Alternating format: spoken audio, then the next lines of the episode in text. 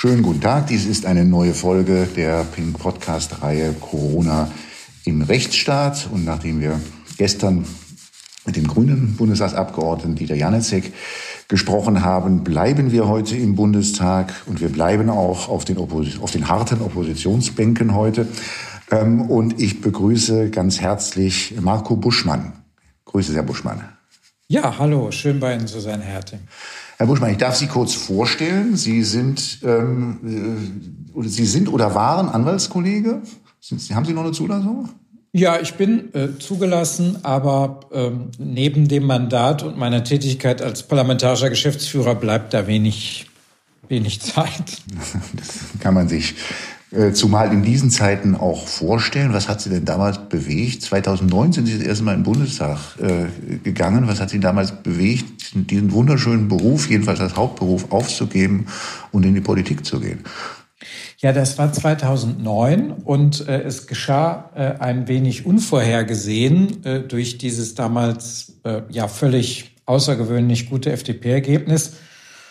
Und das war in der Tat eine Frage. Also ich weiß noch an dem Tag, als es in der Kanzlei rumging, also ich war damals bei äh, einer amerikanischen Großkanzlei tätig, dann äh, kamen also die, die Partner äh, äh, der Reihe nach in meinem Büro und haben die Frage gestellt, wollen Sie das annehmen oder nicht? Und für mich war aber klar, dass ich das mache, weil das natürlich äh, etwas so Faszinierendes ist, in einem Gesetzgebungsorgan mitzuwirken, gerade wenn man jemand ist, der vorher eben sich mit der Auslegung von Gesetzen beschäftigt hat, dann eben auch bei der Gestaltung von Gesetzen mitzuwirken, äh, dass ich in Wahrheit gar nicht lange drüber nachgedacht habe und in Wahrheit eigentlich davon ausging, ich mache das dann vier Jahre und dann werde ich wieder Anwalt und es kam dann eben doch alles anders.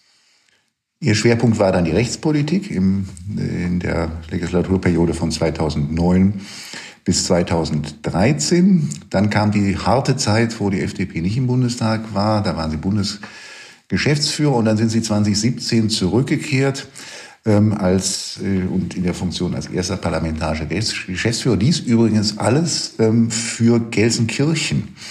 Ähm, ähm, und mich, mich mhm. verbindet übrigens persönlich etwas mit Gelsenkirchen, weil ich bin dort geboren. Ah, das ist aber, doch etwas sehr Schönes. Allerdings dann schon, ja. dann schon mit drei Monaten, ohne dass man mich fragen konnte, äh, aufgrund Entscheidung meiner Eltern emigriert. Habe aber immer noch Verwandtschaft, auch im Ruhrgebiet. Ja. Insofern ist mir Gelsenkirchen vertraut. Ich mutmaße, dass der Hintergrund der Frage ist, dass es keine klassische FDP-Hochburg ist. Und das kann ich so bejahen. Das ist natürlich also äh, eigentlich noch mehr Herzkammer der Sozialdemokratie, äh, als es Dortmund je war. Das muss ich als Gelsenkirchener jetzt so sagen, weil Gelsenkirchen ist natürlich immer besser als Dortmund. Schöne Grüße an die Parteifreunde dort. es ist tatsächlich so, äh, bis tief in die 90er Jahre gab es im Rat der Stadt Gelsenkirchen nur zwei Parteien. Das waren die SPD und die CDU und sonst gab es da nichts. Und äh, daran merkt man, ähm, man ist dann schon Überzeugungstäter, wenn man sich da in der FDP engagiert und äh, wird wirklich in, im Eiswasser äh, der dortigen öffentlichen Meinung gestählt. Und danach kann einen eigentlich nichts mehr erschrecken als Liberaler. ähm, ich, ich zögere etwas zu dem Thema Schalke zu sagen. Das würde jetzt auch gut dazu passen, was Sie gerade gesagt haben. Von wegen Eiswasser, Thema. ja. Mhm. Wollen wir mal nicht spekulieren, wenn das, wenn dieser Podcast online ist, dann ist, äh, ist dann steht das Ergebnis des Bayern-Spiels, was jetzt am Wochenende ist, ja schon fest. Ja, wie gesagt, ein sehr schwieriges Thema und es gab schönere Zeiten, um sich dazu zu äußern, das stimmt. Aber es wird Sie vielleicht freuen, dass wir hier in unserem Büro gleich mehrere Schalke-Fans haben. Ja, es ist einfach der sympathischste äh, Verein der Welt. Das ist ja objektiv so, ne? Ist ja klar. Was macht eigentlich ein erster parlamentarischer Geschäftsführer? Ja, ähm, das kann man eigentlich äh, so durch, durch, durch drei Arbeitsbereiche umschreiben. Und zwei davon, glaube ich, gelten für alle. Und der dritte hängt so ein bisschen vielleicht auch mit meiner Person zusammen. Also der, der klassische Auftrag des ersten parlamentarischen Geschäftsführers ist äh, sozusagen einmal dafür zu sorgen, dass so eine Fraktion, die in Wahrheit ja auch ein mittelständischer Betrieb ist, ja, wir haben Alleine bei der Fraktion haben wir als FDP ungefähr 120 Mitarbeiter, dann haben wir 80 Abgeordnete, die haben auch wieder Mitarbeiter, für die sind die natürlich formal zuständig, aber man hat hier so einen sozialen Organismus von ein paar hundert Leuten und der muss einfach äh, funktionieren. Ne? Also die Mitarbeiter müssen wissen, was sie zu tun haben, die wollen ihr Gehalt pünktlich bekommen und so weiter. Also das, was in jedem mittelständischen Betrieb äh, so zu tun ist, Personalwirtschaft, Organisation, und diese Dinge, das mache ich mit, mit, mit zwei anderen Geschäftsführerkollegen zusammen. Mittelständischer und, Betrieb, wenn ich kurz unterbrechen darf, äh, und mh. zugleich ja auch Start-up, weil das musste ja alles wieder aufgebaut werden 2017. Ja, ja, und das war äh, natürlich eine großartige Chance, weil wir damit zugleich, äh, sagen wir mal, nicht alte Zöpfe abschneiden mussten. Die gab es ja nicht mehr, sondern wir konnten sehr modern beginnen. Wir haben beispielsweise hier ähm, äh, hundertprozentig digital gearbeitet äh, auf einer Intranet-Basis. Deshalb war damals diese Entscheidung, die Leute überwiegend ins Homeoffice zu schicken, für uns also technisch überhaupt keine Herausforderung, weil die Leute waren eh alle fürs mobile Arbeiten ausgestattet, also so wie man heute modern in einem Dienstleistungsbetrieb eben auch arbeiten würde. Und das ging äh, natürlich deshalb besonders gut, papierlos beispielsweise zu arbeiten, weil wir uns an das Papier hier erst gar nicht gewöhnt haben. Und äh, ich konnte eben beobachten, wie das in anderen Fraktionen, die eben noch sehr an der Basistechnologie Papier hingen, äh, dann natürlich äh, es entsprechend schwieriger war. Das war eigentlich, äh, sagen wir mal, neben der grundsätzlichen Faszination, etwas Neues aufzubauen, dann sogar auch äh, in dieser Corona-Phase ein arbeitstechnischer Vorteil. Wenn ich äh, das fortsetzen darf, weil Sie nach Arbeitsmeinung, also das ist so, das ist das ist, wenn Sie so wollen, der ähm, bodenständigste Teil, also klassische Geschäftsführertätigkeit wie im mittelständischen Betrieb. Äh, dann ist es zweitens so, man ist der Ansprechpartner für die Verwaltung des Deutschen Bundestages. Das ist keine kleine Verwaltung, sondern eine sehr große. Ich glaube, mit allem drum und dran sind da vier bis 5.000 Menschen für den Bundestag als Behörde tätig und die Bundestagsverwaltung ist natürlich auch im ständigen Kontakt und äh, da ist der erste parlamentarische Geschäftsführer so ein bisschen wie der, wie der Staatssekretär im Ministerium, so der Verwaltungsansprechpartner und äh, ebenso auch für die anderen Fraktionen, also die ersten parlamentarischen Geschäftsführer der äh, Fraktionen im Deutschen Bundestag, die handeln viel miteinander aus, um den Streit nach Regeln im Parlament so zu organisieren, dass hier kein Chaos ausbricht. Äh, das ist so der, der zweite Arbeitsbereich, also mit der Bundestagsverwaltung und den anderen Fraktionen für Ordnung und vernünftige Verhältnisse im Parlament zu sorgen. Und der dritte Arbeitsbereich, das ist bei mir einfach so dazu gekommen, ähm, ich arbeite sehr viel so themenstrategisch, also wo, äh, welche Themen werden wichtiger, welche werden weniger wichtig, wo sollten wir, sagen wir mal, intellektuelle Ressourcen allozieren, ähm, welche Dinge sollten wir in den Vordergrund rücken. Das äh, macht mir besondere Freude und das habe ich früher als Bundesgeschäftsführer auch gemacht und ähm, deshalb äh, mache ich das auch hier sehr stark. Das ist allerdings äh, unterschiedlich. Also da gibt es auch erste parlamentarische Geschäftsführer, die das weniger machen. Aber das sind so meine drei, äh, wenn Sie so wollen, Geschäftsbereiche. Da wundert es einen nicht, dass da keine Zeit mehr bleibt, jetzt noch eine, äh, eine Anwaltstätigkeit noch sozusagen als vierten Bereich nachzugehen. Das ist sicherlich ein großes Paket, ähm, das Sie dort haben. Ähm, Sie erwähnten schon, die FDP Fraktion arbeitet, da sie ein Startup ist und die Möglichkeit hatte, ähm, voll digital und im Homeoffice, ähm, so dass ähm, das wahrscheinlich dann für Sie auch leichter war, als es in den Lockdown ging äh, im März. Ja, ja, abs zu absolut. Mhm. Das hatte eben äh, eine technische Seite und auch einfach eine, eine wenn Sie so wollen, eine organisationssoziologische. Also die technische Seite war eben die, unsere äh, Mitarbeiter waren alle technisch fürs mobile Arbeiten ausgestattet. Also jeder Mitarbeiter hatte eben Laptop plus Docking Station und konnte den Laptop einfach unter den Arm nehmen und nach Hause gehen und sich dort dann in unser Intranet, das serverbasiert eben von überall dort erreichbar war, wo sie Internet haben, eben einfach weiterarbeiten. Und weil wir das eben vorher auch schon praktiziert haben und viele unserer Mitarbeiter bewusst auch Wert auf mobiles Arbeiten gelegt haben. Da sind viele äh, auch äh, junge Leute wie beim Startup üblich dabei, die äh, sagen wir mal, auch in der Familienplanung oder eben auch in der Familienphase mit kleinen Kindern sind. Und das ist ja immer so ein bisschen unberechenbar und da wird dieses mobile Arbeiten sehr gerne genutzt. Haben die diese Technik wie selbstverständlich vorher auch einfach eingeübt? Also es war gar nichts Besonderes oder da brach hier bei niemandem Panik aus oder Schweißperlen auf der Stirn. Oh, ich muss jetzt mobiles Arbeiten machen. Wie geht denn das? Sondern das hatten unsere Leute einfach vorher schon wie selbstverständlich eingeübt.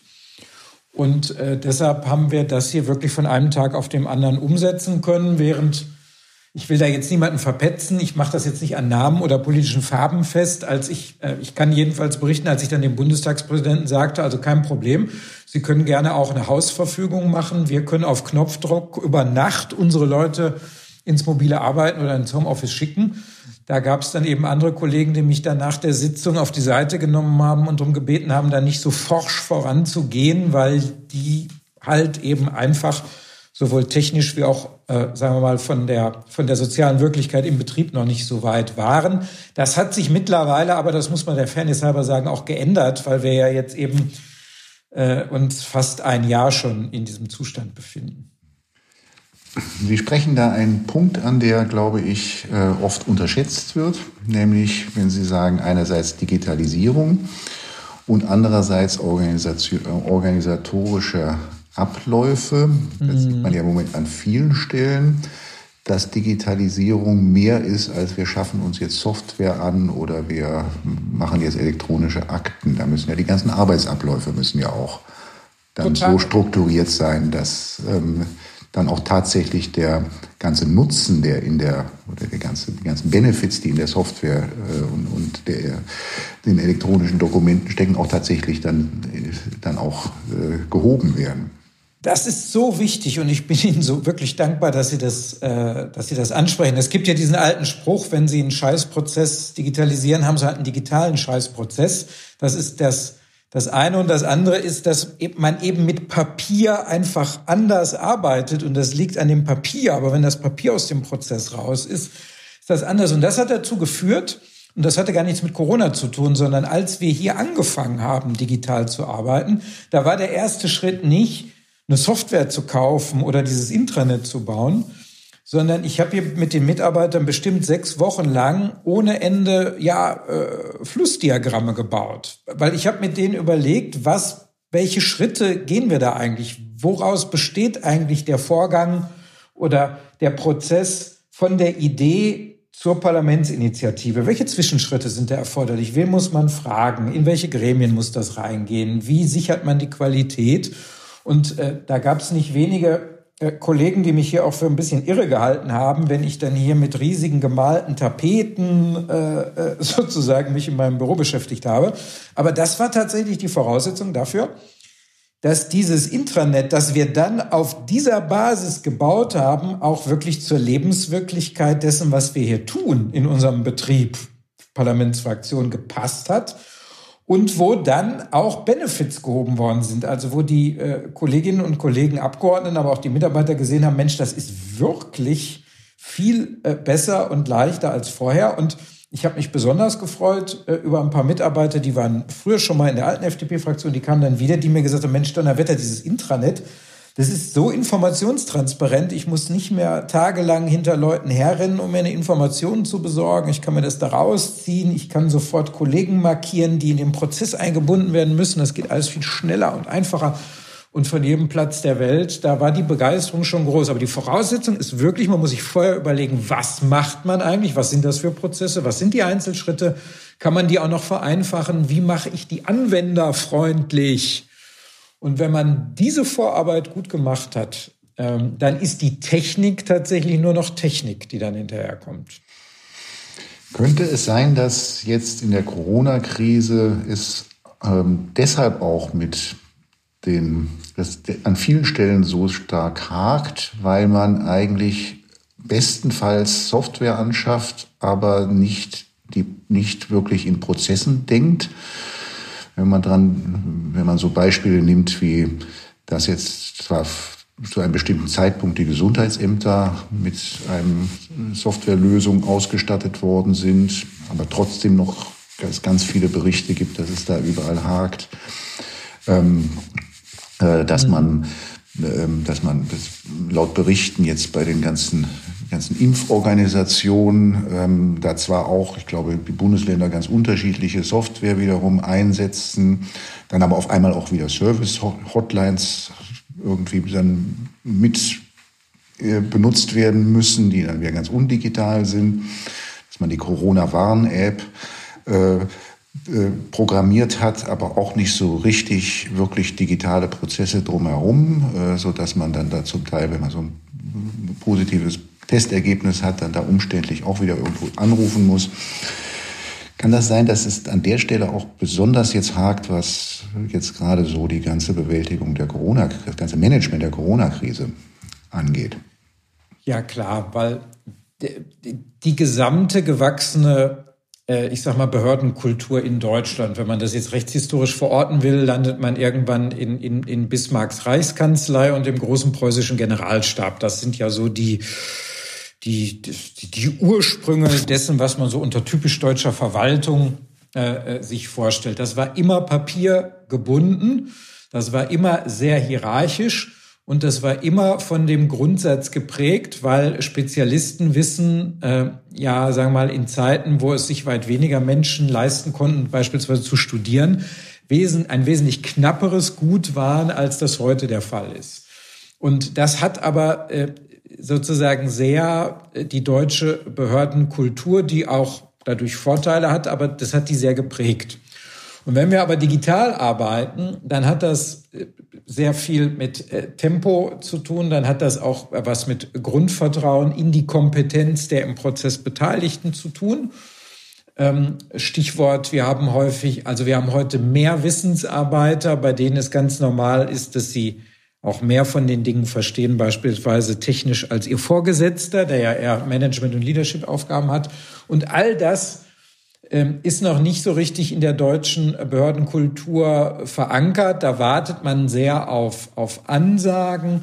Man arbeitet sehr in, äh, sagen wir mal, Cover My S-Kategorien in dem Sinne, wenn ich nicht ein Papier habe, wo drauf steht, dass ich äh, keinen Fehler gemacht habe oder keinen Fehler machen kann, äh, dann warte ich erstmal ab. Das ist etwas nicht, das ist jetzt keine Kritik an den Menschen, sondern das ist einfach äh, seit Mitte des 19. Jahrhunderts gewachsen in Deutschland. Und das kriegt man auch nicht über Nacht raus. Und das kriegt man auch nicht über Nacht raus, wenn man da jetzt einen Computer hinstellt und eine Software, weil es braucht extrem viel Leadership und, und Change-Kompetenz, um eine solche seit Mitte des 19. Jahrhunderts gewachsene Kultur ähm, sagen mal, umzubauen in etwas Digitales, Proaktives, Agiles, was ein Grundvertrauen in die Expertise der vielen, vielen Wissensarbeiter äh, in den äh, Behörden hat. Und das ist in vielerlei Hinsicht ein Problem. Das ist ein Problem mit dem Tempo, das wir an den Tag legen. Ich meine, wir waren mal in Deutschland stolz, dass wir Logistik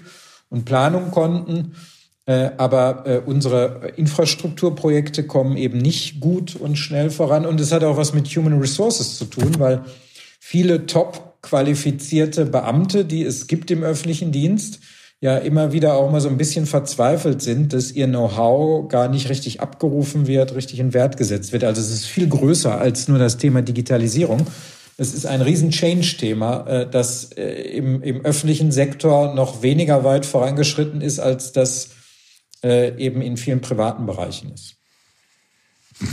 Warum gibt es eigentlich nicht schon seit Beginn der Krise einen Krisenstab, der sich mit dem ganzen Krisenmanagement, zu dem ja dann auch ganz stark die Digitalisierung und die Organisation von äh, Verwaltungsabläufen gehört? Wieso gibt es den eigentlich nicht?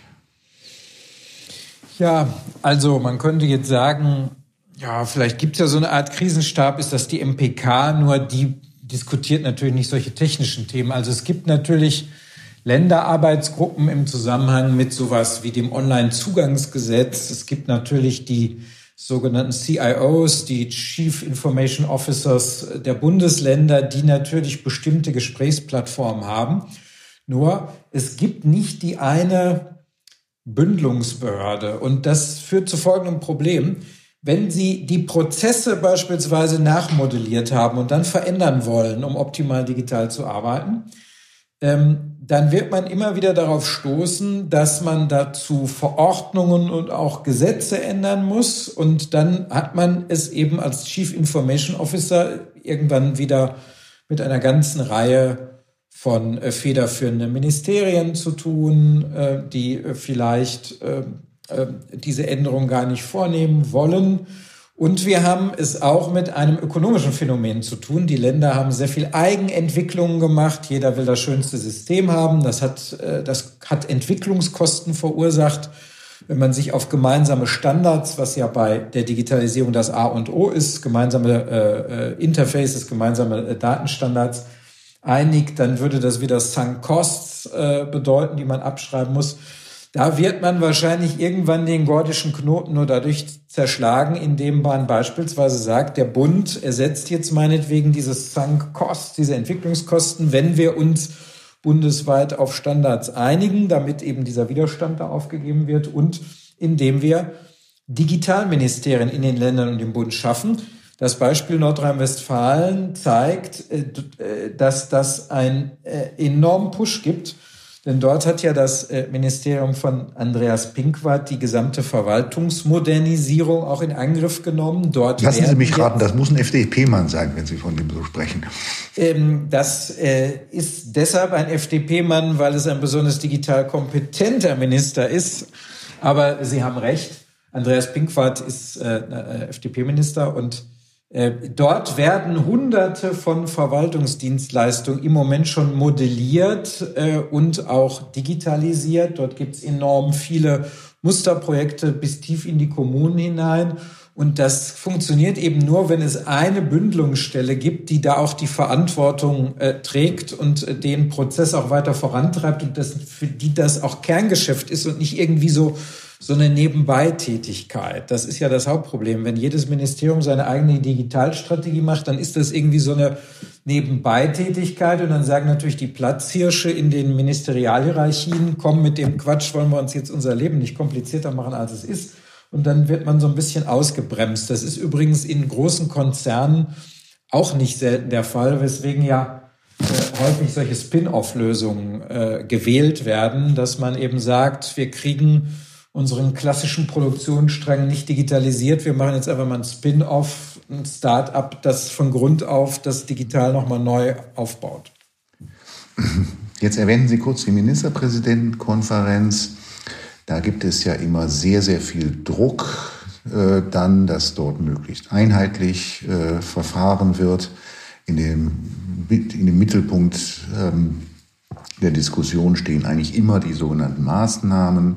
Da wurde zuletzt vehement darum gerungen, wie jetzt Maßnahmen in den Schulen aussehen sollen. Da wurde über dann lange gestritten, ob es jetzt sollen oder müssen heißt und diese ganzen Dinge. Also es wird dort sehr, sehr intensiv dann auch darum gerungen äh, zu vereinheitlichen. Jetzt lassen wir mal kurz dahinstehen, ob das vernünftig ist oder nicht.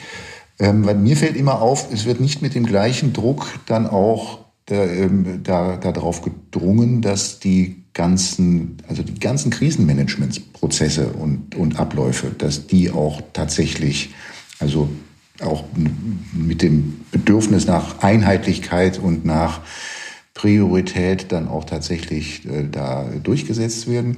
Und mir fällt auch immer auf, dass all diese Management-Themen, die tauchen immer irgendwo so unter Nummer 13 und 14 in den, äh, in den MPK-Protokollen auf ähm, und sind oft, ähm, man merkt den Texten dann oft an, dass da nicht so intensiv dran gefeilt worden ist wie an den anderen Texten. Können Sie sich das erklären?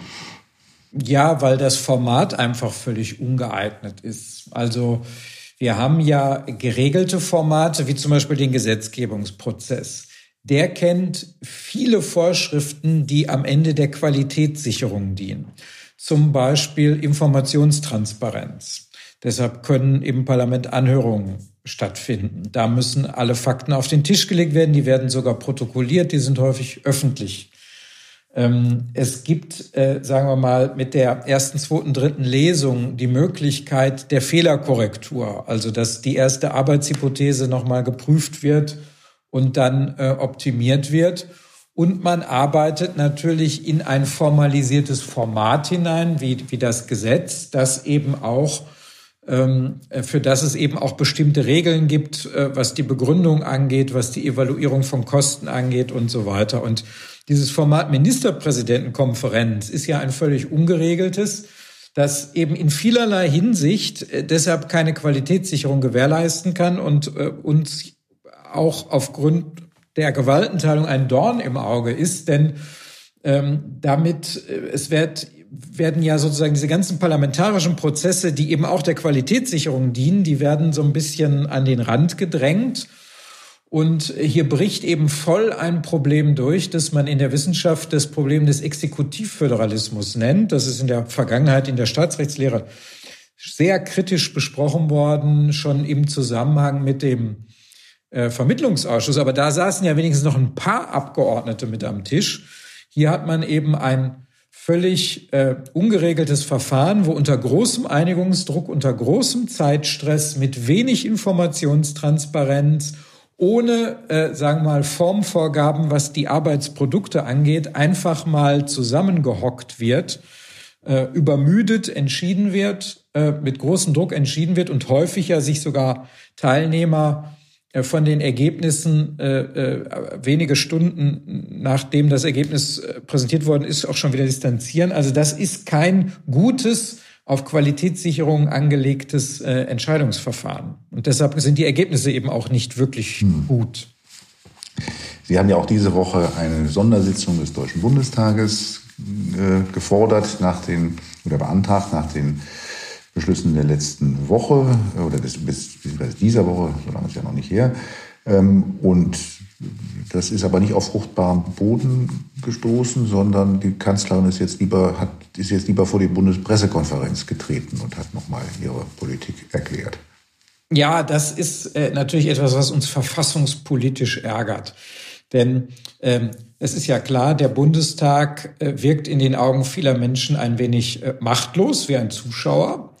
Und ähm, äh, das, da ist ja auch ein bisschen was dran. Natürlich, wenn man irgendwo ein, ein formales Parlamentsgesetz äh, braucht, da werden wir dann einbezogen. Aber die wesentlichen großen politischen Entscheidungen werden eben in dieses Gremium der Ministerpräsidentenkonferenz verlagert, das die Verfassung ja nicht kennt und deshalb dazu natürlich auch keine Regeln enthalten kann. Ein Gremium, das die Verfassung nicht kennt, kann es auch nicht regeln.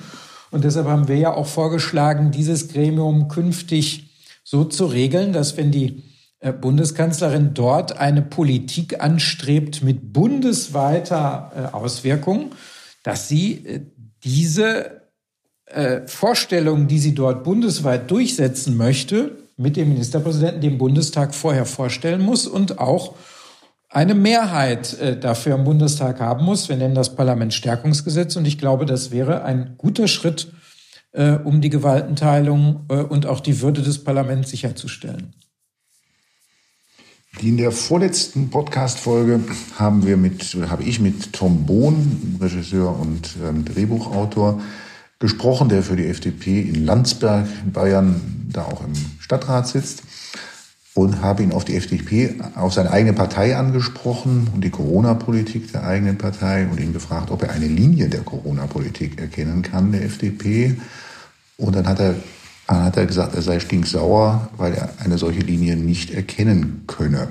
Ähm, das haben Sie, das haben Sie sicherlich gelegentlich auch schon mal gehört, solche Bemerkungen.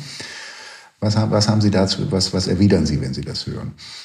Ja, also erstmal, man sieht, die FDP ist eben keine Partei für Mitläufer. Bei uns engagieren sich Leute mit dem eigenen Kopf und das ist auch gut so und das äh, muss auch so sein.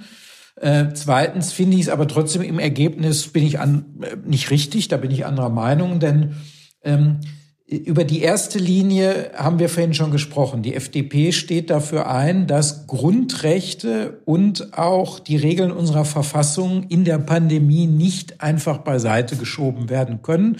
Wir verteidigen Grundrechte und Rechtsstaat und das ist, glaube ich, eine klare rote Linie. Zweitens, wir haben seit Frühjahr letzten Jahres immer darauf gedrungen, den Strategiebaustein Protection oder das, was unter dem Schutz vulnerabler Gruppen verstanden wird, deutlich zu stärken. Es hat über ein halbes Jahr gebraucht, bis die Bundeskanzlerin aufgehört hat, sich darüber öffentlich lustig zu machen. Sie sprach ja immer davon, wir würden die Menschen wegsperren wollen. Und äh, das hat aber zu dramatischsten Zuständen beispielsweise in den alten Pflegeheimen geführt, dass man dort eben äh, nicht Druck gemacht hat, für ein gutes Konzept zu sorgen, beispielsweise über medizinische Masken frühzeitig und, und eine Teststrategie. Das ist, glaube ich, auch eine, ein, ein roter Faden, der sich da durchzieht, dieser Strategiebaustein Protection. Und dritter Punkt, glaube ich, auch ganz klar, dass wir uns frühzeitig immer für mehr äh, Evidenzbasierung eingesetzt haben, in dem Sinne, dass wir besser aufklären müssen. Aktuelles Beispiel. Jetzt wird ja viel über die Mutation gesprochen. Und eine Mutation ist ja auch was völlig Normales. Äh, Wissenschaftler fordern seit fast einem Jahr, dass man in Deutschland mehr sequenzieren muss, um über dies, den Zustand der Mutation und auch die Arten aufgeklärt zu sein. Und wir haben uns auch sehr frühzeitig dafür eingesetzt und für mehr Daten und mehr Evidenz bei den Entscheidungsprozessen plädiert. Und ich glaube, diese drei roten oder, wenn Sie so wollen, blau, gelb, magentafarbenen Fäden, äh, die kann man äh, schon ähm, erkennen. Aber ich nehme das als Ansporn, dass wir die vielleicht auch noch klarer und kommunikativer deutlicher machen müssen. Wie schwierig ist es mit der klaren Linie, wenn man ähm, mit am Tisch sitzt in drei Landesregierungen, Schleswig-Holstein, Rheinland-Pfalz und Nordrhein-Westfalen? Also erstmal betrachte ich das als Stärke, weil das führt natürlich dazu, äh, dass äh, über den Austausch mit unseren Regierungsmitgliedern, die unser volles Vertrauen genießen, wir natürlich auch noch mal eine andere Perspektive und eine andere Information bekommen. Insbesondere der Heiner Garg als FDP-Gesundheitsminister in Schleswig-Holstein ist ein unglaublich äh, wertvoller Gesprächspartner durch das Wissen und auch das erfolgreiche Management der Pandemie angeht.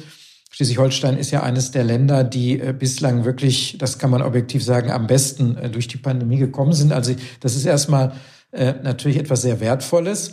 Ähm, es macht, es führt dann aber dazu, dass man nicht einfach so von der Leber weg irgendwas fordern kann, was ich sag mal bei einer, bei einer Protestpartei der Fall wäre vielleicht. Aber wir wollen eh keine Protestpartei sein. Die FDP hat sich, äh, versteht sich immer als konstruktive, lösungsorientierte Partei und äh, die Beteiligung in den Landesregierungen ist dann eben der Prüfstein der Wirklichkeit. Mit den dortigen Landesministern diskutieren wir viel von dem, was wir fordern. Und das führt eben dazu, dass die Dinge dann eben auch realitätsgerecht sind. Da sagt dann mal der ein oder andere, kann es nicht ein bisschen schärfer, lauter oder härter sein? Ähm, das kann ich manchmal kommunikativ verstehen, aber äh, das ist dann eben das Ergebnis dieser seriösen Besprechung und Abwägung mit, mit unseren Regierungsmitgliedern in den Ländern. Herr Buschmann, wir sind am Ende unserer Zeit. Ich glaube, Sie haben jetzt am Schluss das nochmal sehr verständlich gemacht, ähm, wie die Position und auch Situation der FDP jetzt in der Corona-Politik ist. Ähm, und ich danke Ihnen herzlich auch dafür, dass wir, glaube ich, so ausführlich wie noch keiner Podcast-Folge einmal über das Thema Digitalisierung äh, und, die, und deren Herausforderungen gesprochen haben. Vielen, vielen Dank und schon mal ein schönes Wochenende. Ja, herzlichen Dank Ihnen auch ein schönes Wochenende. Sie merken daran, Digitalisierung ist bei uns nicht nur ein Schlagwort, sondern wir lieben und leben das. Also, schönes Wochenende. Tschüss.